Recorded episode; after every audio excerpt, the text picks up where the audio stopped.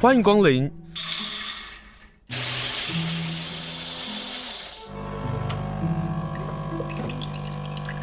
今天的盛情款待，请享用。这只大象最好的一个朋友，一个没有血缘关系的母象，叫做美麦。然后美麦呢，始终拒绝离开他的朋友，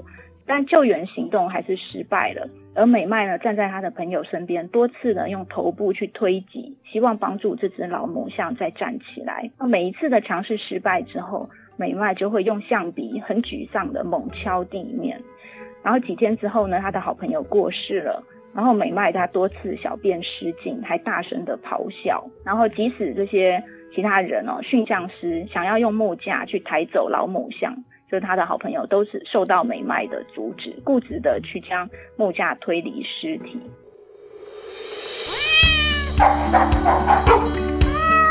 阿猫阿狗逛大街，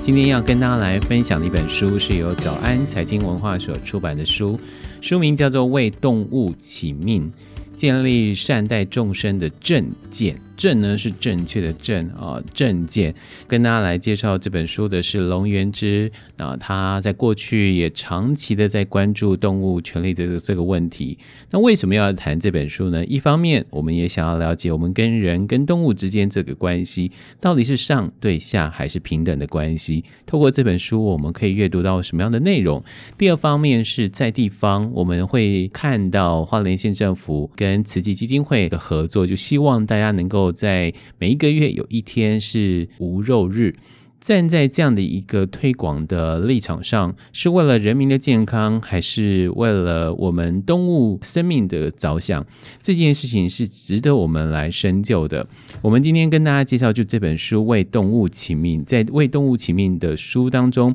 有一部分就说到，根据法国的农业部共同资助的一项计划当中。他们做了一个人口的这个调查，就发现说，有百分之十四的受访的法国人是不同意人类饲养动物是为了要吃他们的肉，这是一件很正常的一件事情。这个话有百分之十四的法国人是不认同的。但是对于看着动物被屠宰会令你感到不舒服吗？这个问题就有高达百分之六十五的人说会。但是结论是我们却同意要宰杀。动物的问题又是什么呢？今天要跟大家来介绍这本书《为动物起名》，连线访问龙元之老师。老师好，金圣你好。先跟大家来介绍一下这个作者好不好？然后介绍这本书大概是在描述什么样的内容？嗯、作者是马修·里卡德。嗯，好的。那马修·里卡德呢？其实我觉得很多台湾读者可能并不陌生，因为呢，他是一名巴黎的。呃，某个研究院的分子生物学的博士，嗯，他最知名的身份呢，其实是他一九七二年就出家，成为一个藏传佛教的僧侣，然后在国际上有很高的知名度，嗯，而且他是担任达赖喇嘛的法语翻译，对，那长期是住在尼泊尔，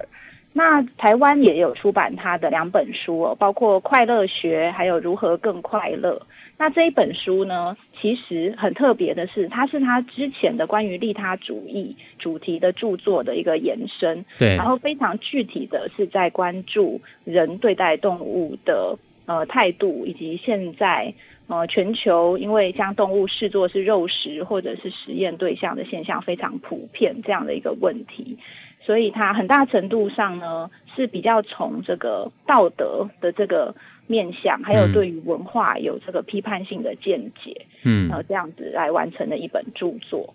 他有提到利他主义的延伸，这让我感到很好奇，就是他所谓的利他主义的延伸啊，呃，为什么会想要从动物起命这个观点来讨论，也就是，呃，当书中当然有谈到人道主义啊，人道主义它有分呃狭义的或者是比较包容性的这个想法，是因为是这样子吗？也就是，呃，所谓的利他主义的延伸是必须要扩及到整个人跟动物之间的关系。嗯、呃，对，是的。那这一本书呢，其实它在开头的一两个篇章哦，就特别强调一点，嗯，就是我们并不是说我们只要关心动物，而是我们也要关心动物，因为在关心动物跟关心人之间呢，并不需要去取舍。那他其实举了一个很有趣的一个例子哦，来自另外一个知名的作家。嗯、那个作家说，我们常常会花很多的时间，然后在呃化妆品店去选择你要买哪一支牙膏，但是实际上我们却很少花费同样的心思去或精力哦，去思考人与动物的问题。嗯，然后他从呃共同的利益以及呃包括人类的这种肉食的文化，对，对人跟动物。呃，同时造成的伤害，这样的一些角度来思考，为什么利他主义它势必要包括对于动物的关怀，然后必须要逐渐的去扭转人现在对待动物的方式。嗯，今天我们谈这本《为动物起命》，首先就要呃直截了当的讨论屠宰动物，也就是经济动物这个问题。这个就是人跟动物之间的角度的很大的一个症结点。我们人类吃的动物越来越多了，我们就先从屠宰业来关心来聊起好了，因为它里头有分几个讨论哦，包括屠宰业呃的动物的生命的问题，包括了贫穷，包括了这个钱到底谁赚走的问题，还包括了屠宰业业者这些工作者的心理创伤，这个是很值得我们。来讨论的一个角度，哎，哦，对，确实是这样。呃，它其实很有意思的一点哦，是这本书呢，它其实呼应到呃，特别是西方近百年来许多关注屠宰业、关注人吃动物这个现象的知名的著作。嗯哼，就比方说，在一百年前呢，有一位美国的记者叫做辛克莱，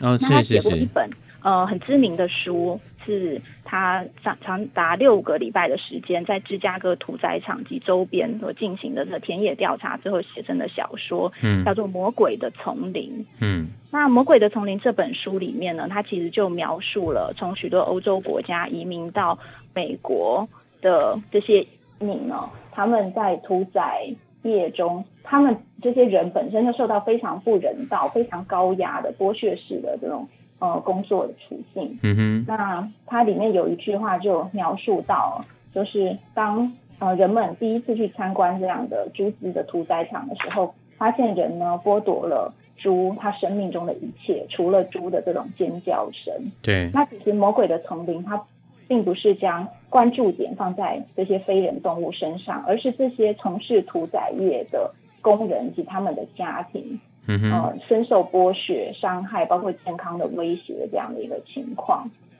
嗯，所以我们会发现说，嗯、呃，很诡异的是，当我们在关注呃动物的时候，其实并不代表说我们就不关心人。关注的是，呃，从动物出发，关于环境，关于人权，包括工人的权利，包括我们自身的健康跟地球永续，对，等等这样的一个整体性的面向。因为我们在讨论到底要不要不吃肉食啊，呃，能够多吃素这个问题，往往会有一个讨论是我们的人的这个角度去看待这个问题哦。常常会有一些人的批评是，这些动物保护的人其实也并不会去关心到其他人类所面对这个处境。但是这本书为动物起命当中，其实也告诉大家是，反而这些倡导的希望为动物起命的这些动物保护的人，他往往在其他的仁慈去面对其他生命是一样的这个角度。这里头有谈到，其中谈谈关于对于工作者的心理创伤，好不好，老师？嗯，可以的，可以的。其实刚才清盛提到的一点哦，这本书中有一些很具体的研究，我觉得也好像很值得分享。嗯，想先从这边来切入，好吗？好，好。嗯，这里呢，他说到，其实有一些研究哦，是对杂食者、素食者跟纯素者。呃，对他们的大脑去进行扫描，嗯，结果相当有趣，因为发现，在素食者跟纯素者身上，与同理心相关的脑区呢，会比杂食者更为活跃，嗯，而且不仅是面对遭受痛苦的动物图像，面对人类遭受痛苦的时候也是这样。对，刚才清盛说到的是关于这个创伤的部分，嗯。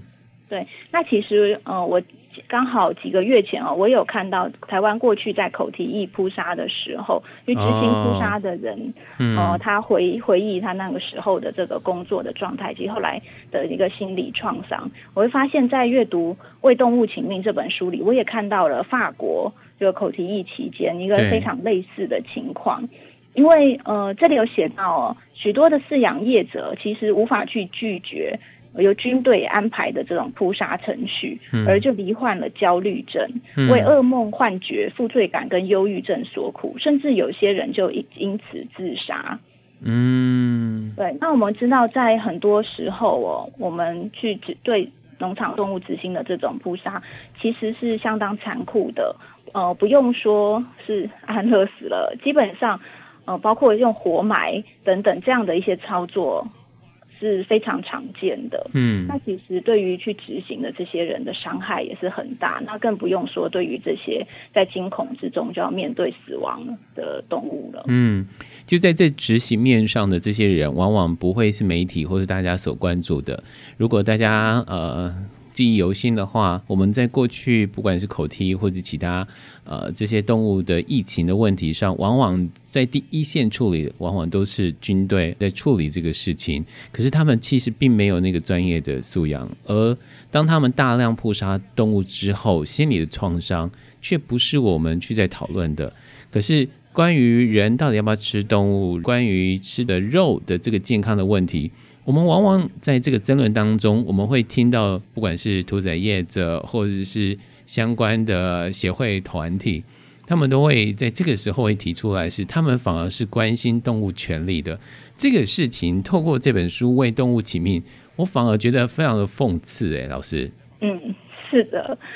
我觉得有一点哦，很值得分享的是，嗯，他这边有写到，就是关于从事这些经济动物养殖一直到屠宰的过程中哦，嗯、其实呃，人们经常必须要面对一种情况，就是认知失调的问题，就是将自己的这种呃罪恶感、嗯，负罪感给稀释或者是忽视，那其实会导致一连串身心的问题。尤其是像刚才说到的，比方说去屠杀动物这样的一个呃执行哦，其实对于人的体力健康，包括情绪，呃，都会有很大的伤害。那因为这本书的作者他也指出哦，其实呃这些。嗯，去从事杀害动物行为哦，或者说去忽视动物的感觉的工作者，他必须要克服大部分的人类对于杀戮的这种反感，所以他们经常会出现创伤后的一种压力症候群。嗯嗯嗯，对。嗯、那其实您刚才说到的养殖业者自称为他是关注动物的，甚至是关注动物权利的，甚至他们说他们其实是帮他们免除痛苦与不安的。那我觉得这本书的作者呢，为什么这一本书副标题叫做“建立善待众生的正见”？嗯哼，就是因为这个作者非常有耐心的抽丝剥茧的去面对许多类似这样的一些说法，嗯，然后他用很呃很哲学性的论证。是的方式去梳理这之中的逻辑。那其实不管是养殖业，或者是动物实验的问题，还是比如说法国、西班牙斗牛的问题，嗯、那这本书的方式，它都是用非常呃具有哲理、具有条理跟逻辑性的方式去指出这样的一些论述中的谬误。嗯，而这个谬误，呃，到底是我们人类的漠视呢，还是我们可以看到了人类在其中的这个遮掩？我们来谈谈捕鲸业跟赏鲸业还有相关的这样的问题，好不好，老师？因为这里头特别提到了，就是血色海湾的导演才发现说，哦，原来他一开始其实是海豚的训练师啊。呃，是的，呃，这一位叫做呃 Rick O'Barry 的先生，他其实是。嗯呃，过去是非常知名的电视影集里面的海豚训练师，嗯哼，那他也开创了很多训练海豚跟人一起表演的方式，嗯，但是直到有一天哦，他最熟悉的其中一只海豚在他的怀中哦，就是用自主闭气的方式。呃，自杀之后，他才醒觉到说他自己到底做了些什么。这些海豚，他们不并不是有选择，并不是自愿性的去参与这样的表演，对，而他们的来源更是像血色海湾所描述的，就是是他们的家族被屠杀，嗯、然后分崩离析，嗯、然后。呃，个别比较漂亮的，比如说女性的海豚，对，然后看起来似乎是比较容易训练的，被捕捉，嗯、然后被长期的运输，被孤独的囚禁，在非常有限的空间里面接受日复一日的这种训练。嗯，那其实有一点，呃，我自己阅读这本书也是很吃惊哦，因为像人类的呼吸其实是。呃，不由自主的，就是我们没有办法靠我们的意志力闭气，然后我们就自己而死。但是海豚他们是可以的，嗯，所以海豚它这样的一个自杀的行为哦，才会深深的震撼这一位呃现在是知名的海豚保育的人士，就 Rick O'Barry。嗯，刚才您说到就是关于那个赏金与捕鲸的这一个很讽刺的矛盾哦，对，这本书它其实也有提到。因为这作者他曾经哦受邀到呃冰岛去进行一个访问，然后他发现冰岛的治安非常好，人民的这种幸福感哦很强，嗯，可以说是世界各国的一个榜样吧。对。但是他在这个呃演讲中哦，他就指出，其实是很多人会去冰岛赏金，但是就在赏金的不远处呢。冰岛最大的一个商业捕鲸公司哦，就正派人去猎捕同一群鲸鱼。嗯，所以也就是说，这些鲸鱼他们一方面。呃，被人类所观赏，但另一方面呢，却在受到生命的威胁。对，而不管是政府还是说参与的民众，常常都刻意的选择去忽视这样的一个现象。那其实可以呼可以呼应到这本书的一个很大的主轴哦，就是面对食用动物的文化，很大程度上也是这个样子。我们觉得动物很可爱、很迷人，带给我们很多的活力跟启发，但另一方面呢，却是不经反省的去食用、去奴役、去繁殖它们。嗯，这书《为动物起名》有一句话哦，特别提到，就是我们好像漠视了，或者是没有去看到，其实，在这些挣扎的动物哦，不管是呃经济类的动物，或者是我们看到的海洋里头，又谈到一件事情啊，嗯、就是说我们却没有看到他们活下去的基本权利。嗯，是的。这本书呢，它其实包括从语言的层面呢，就就开始讲述哦。他认为我们很多时候当。呃，当人做出就是社会所不容许的，比如说犯罪的行为的时候，我们会说一个人是禽兽。对 对。但是当人表现出美德的时候，我们就说他是具有人性。对。那其实我们在言辞上就将人与动物做了一个很大程度上的切割。对。那更不用说我们比如说在英文里面，只设肉呃牛肉跟牛就用的是不同的词语，就是、嗯、呃对，或者是猪与猪肉、哦嗯、等等。那其实我们都刻意的去忽视哦，动物它其实深深的参与了我们的生活，而且在这其中经受着呃很大程度的痛苦。嗯，所以作者他就引用呃许多哲学家、文学家的说法哦，包括其中有人说，一种工业化的动物生产体系，它其实就是一种解构动物跟建构物品的这个过程，让我们在这过程中，我们失去了感性跟人性。所以，我们今天就跟大家来分享这本书啊，希望能够重新建构我们跟动物之间这个关系，为动物起命。这是由早安财经文化所出版的书。越来越多的素食的餐厅林立了，那是不是代表了更多人愿意吃素食而不多吃肉了呢？这个可能是另外一个议题。更深刻的事情是我们到底看见了动物在我们的饮食文化当中的那个苦吗？今天跟大家介绍就是这本书由动物起命，作者是马修·里卡德。马修·里卡德在他的前言当中提到一个事情：五岁的时候，他的父亲就带他去看斗牛。对他来讲，那个是一个节庆，那是一个充满着音乐、欢乐，甚至于激昂的一个活动。每个人在那个当下都会觉得斗牛是一件很快乐的一个事情。他在当时也并没有哭着离开，但是当他出了一本书《为动物起命》里头，却谈到了关于斗牛的文化的问题。里头的这批判其实是非常非常的深刻，因为他巨细靡遗的告诉你那只牛。承受了多大的痛苦？那只牛是如何被虐待致死的？我们回到人类的文化上，文化跟动物，不管是哪一个族群或是哪一个国家，都有的。嗯、比如说，我们就有那个神猪啊的问题啊，然后往往就会有这种，就是哎，那是文化。可这本书很棒的地方，就是它会有一些哲学的讨论，它就会问所谓的传统文化到底是什么。那我觉得这里还有一点哦，特别有趣的就是，他也指出来，原来除了人类以外，其实很多动物也具有文化哦。嗯，来谈谈，来谈谈。是，包括这本书呢，它引用很多人类学家哦，还有动物行为的观察的专家，他们的研究发现。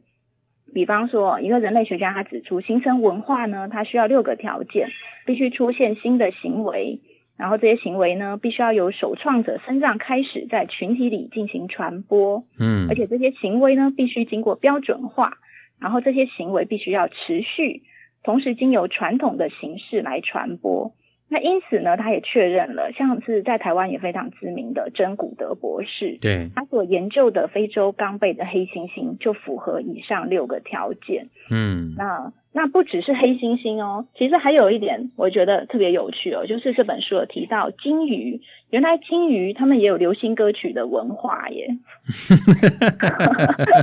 那海洋之中的鲸鱼呢，他们呃很喜欢唱歌哦，他们可以持续唱歌十五到三十分钟。嗯，然后歌曲中会包含两到七个主旋律，然后音域也高达七到八度。那这些歌曲呢，每五年会完全更新一次。那当每一次有新的旋律出现之后，它甚至能够被其他的鲸的鲸鱼所模仿，甚至能够传到几千公里以外。所以他们的这个流行歌曲是会用这样的一种人类所定义的这个文化的形式去进行传播的。嗯，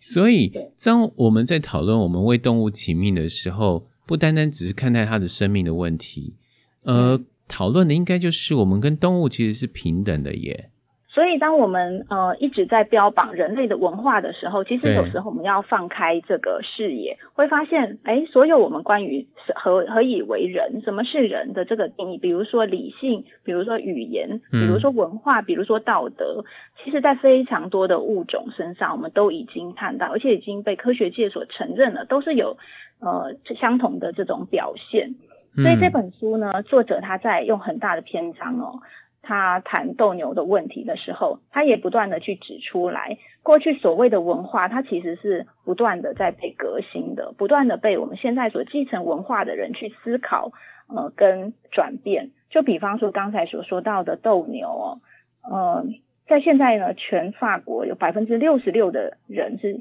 赞成禁止斗牛的，哦，而且在西班牙的那个加泰隆尼亚地区哦，它长期以来有斗牛传统，但是呢，根据多数公民的意愿，在二零一零年的时候就已经废除斗牛了。嗯，因为每个地方有每个地方的文化嘛，每个地方有地方自己的，嗯，我们说节庆活动好了。但是对于斗牛部分，他们在不管是支持斗牛这一方，就会说：“哎，我们呃，其实有很多的作家啊，也是支持这件事情。”我看到论述的产生是很有意思的，就是大家会各自寻找到一些好像是站在我这边的人来支持我的这个论述。这个是这个书当中。呃，当我们在讨论到底要不要吃肉，呃，到底要不要吃素这个问题的时候，很深刻的一个更人性的面向的一个讨论。其实作者他有提到哦，就当我们想要呃为自己的一个行为或者为我们的主张合理化的时候，嗯，是。呃，是不怕我们找不到一个 合理化的说法。对，那特别是刚才说到的这些知名的作家呀、文人啊、艺术家，包括毕卡索等等，在内，其实都是狂热的斗牛的支持者。但是这个作者也指出来哦，就一个人在某方面卓越的表现哦，绝不代表说，呃，他各方面的主张都是正确的。很多时候，一个合理的论证也不见得是正确的。那其实哦，相反的有。呃，两点呢，可以跟大家分享。第一点就是他有提到，就希特勒是素食者，或者说纳粹哦，这个最常拿来 解释，对对，对 这些动物福利的政策，嗯，等等哦，就经常受到当代反对这个动物保护或动物倡议者的批评。对，有的说，你看纳粹对人类造成这么大的伤害哦，反人类罪，嗯、但是他却这么关心动物。但其实这作者就提出了，其实纳粹里面很重要的一些高官呢、哦，他们同时也是古典音乐的爱好者以及知名的好父亲哦，嗯、好父亲的榜样。但是我们并不会因此就觉得这古典音乐是不好的，从此以后不可以再听古典音乐，或者呢，我们就反对儿童的权利。对，所以很多的事情我们不能够因为它刚好集中在同一个人身上，而就呃没有那么细致那么。仔细的去看待这件事情正确与否，以及它在道德层面的合理性。嗯，那另外一点呢，我觉得也值得分享的是，其实联合国儿童权利委员会哦，他们就已经裁定，儿童呢跟青少年呃参与斗牛相关活动的话，是严重的违反了儿童权利公约的内容。嗯哼，对，所以到底呃何谓文化？我们是要将呃坚守现在的文化而一成不变，呃，还是说可以运用更多的我们的慈悲跟我们的智慧，去创造我们新的一个文化？对，这是作者一直在强调去反省的问题。嗯，那他其实是一名很知名的藏传佛教的僧侣嘛，他非常坦诚的，他就说，在过去呢，藏地因为蔬菜的供应比较不足，所以呢，人们有。呃，大量的肉食这样的一个现象，但是呢，这些人这些僧侣，他们知道他们在道道德上是站不住脚的，所以包括尼泊尔等等，呃，这一些现在有藏人，然后有呃僧侣的地方，其实已经有越来越多的寺庙是禁止荤食的。您讲到那个道德啊，我看到了米兰昆德拉著名的作家，他就说，人类真正的道德的考验在于人如何去对待他们所支配的一个动物。他提到了尊重，呃，人类动物化或者是动物人性化这个事情是很重要要去讨论的。可是这书其实也在讨论道德观，他认为它是源自于演化的能力。可不可以请老师来跟大家再来多做解释一下？呃，可以的，可以的。我想举这个大象哦，跟黑猩猩的例子，嗯、因为我看到大象这个例子的时候，哦、其实我个个人是非常的感动、哦。我也是，我万万没想到。这边说的是哦，非常多的物种哦，他们都有哀伤，然后想要帮助对方的表现。嗯、那大象尤其是如此哦。对当象群中有成员就即将死亡的时候，嗯、同伴往往会围着他，然后试图帮助他再站起来，甚至是会喂他东西吃。然后这里呢讲到一个在泰国一个非常泥泞的丛林里面哦。就有一只六十五岁的老母象摔倒了。嗯，就接下来的几个小时呢，呃，除了人以外哦，这只大象最好的一个朋友，一个没有血缘关系的母象叫做美麦。然后美麦呢，始终拒绝离开他的朋友，但救援行动还是失败了。而美麦呢，站在他的朋友身边，多次呢用头部去推挤，希望帮助这只老母象再站起来。嗯，那每一次的尝试失败之后。美麦就会用象鼻很沮丧的猛敲地面，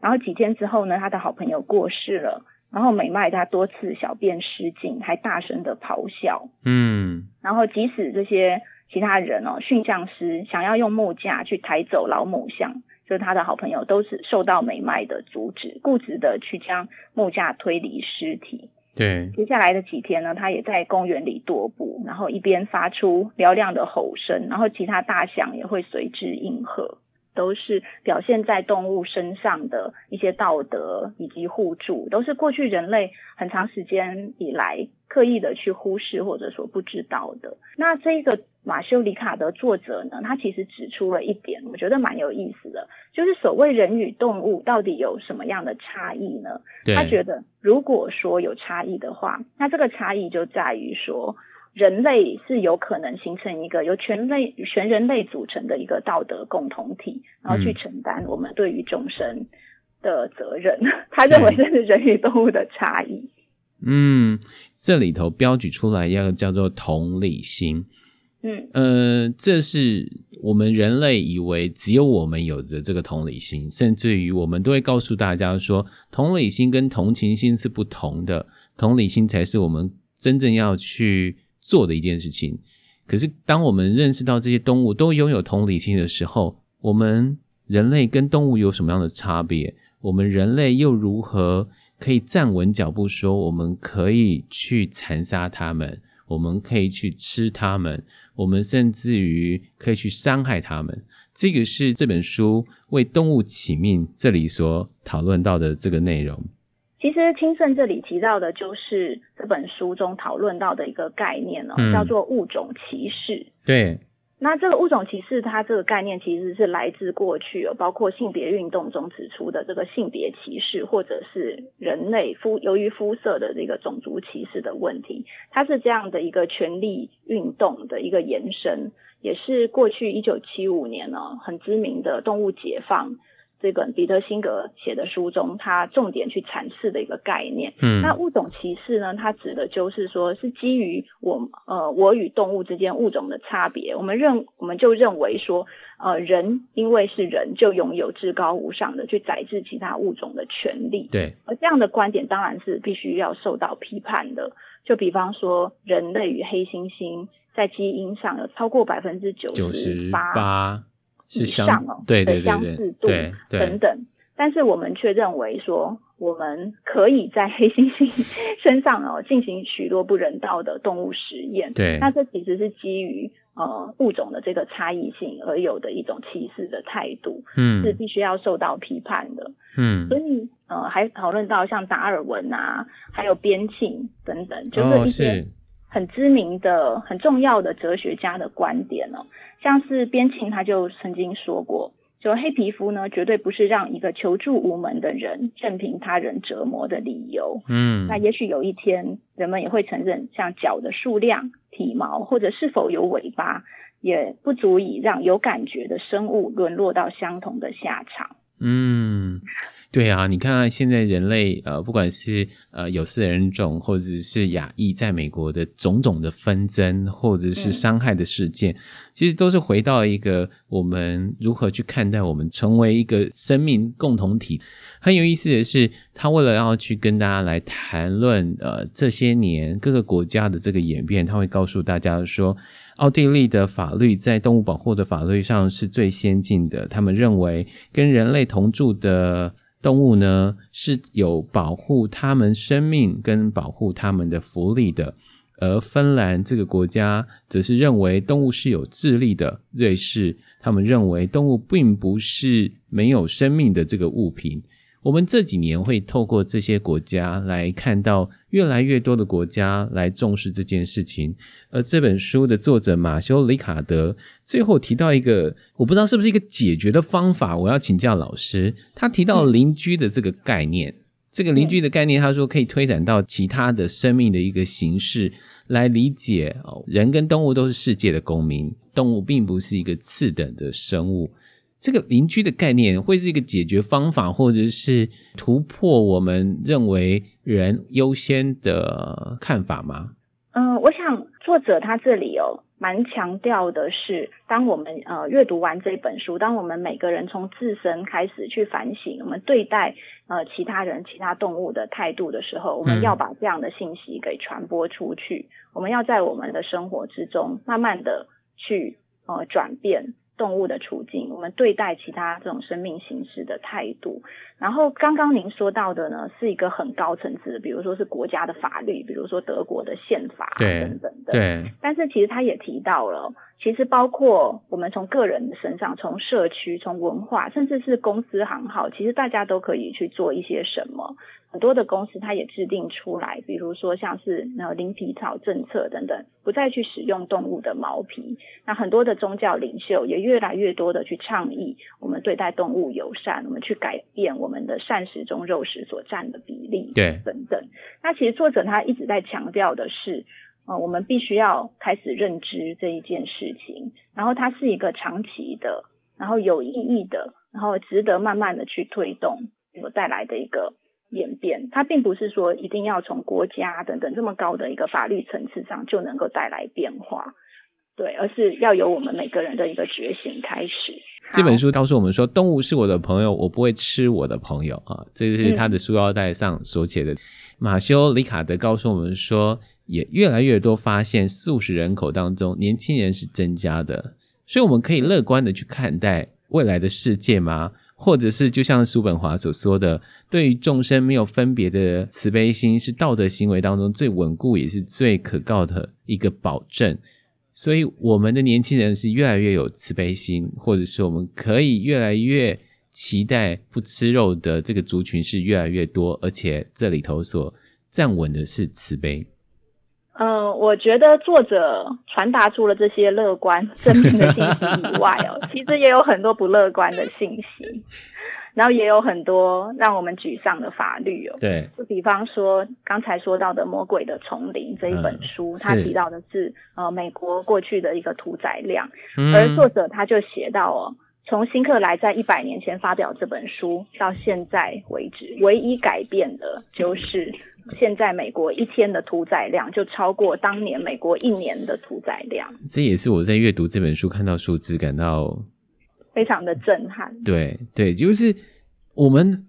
自以为的世界，只是没有摊开在我面前，然后有这本书为动物起名，其实摊开的非常的血淋淋的。